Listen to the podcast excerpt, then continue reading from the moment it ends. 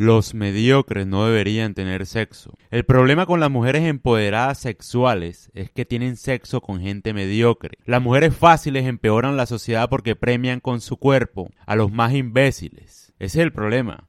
Si eres mediocre, no mereces tener sexo. No mereces ningún tipo de entretenimiento hasta que triunfes. Deja de buscar mujeres y ponte a trabajar más bien. El feminismo promueve la libertad sexual de los mediocres. Y el problema es que esas personas después se creen merecedoras de muchas cosas. El hombre vago se cree seductor porque tiene sexo con mujeres feministas, que son fáciles. Entonces, no tiene habilidades, no se hace responsable de nadie, pero tiene sexo con mujeres que no exigen nada. La mujer feminista que tiene sexo con muchos hombres empieza a verlos a todos con odio porque ninguno se hace cargo de ella y la tratan como una basura. Empieza a creer que todos los hombres son basura porque su libertad sexual le permitió acceso a los hombres de la peor clase. ¿A qué hombre le gusta una mujer fácil? Al peor hombre de la sociedad, claramente, al vago, al imbécil, al violento, al pobre y al abusador. Todo esto termina en abortos, obviamente porque si tienes sexo con la peor porquería de la sociedad, de manera irresponsable, ¿quién no va a querer abortar? Todo empeora con la libertad sexual.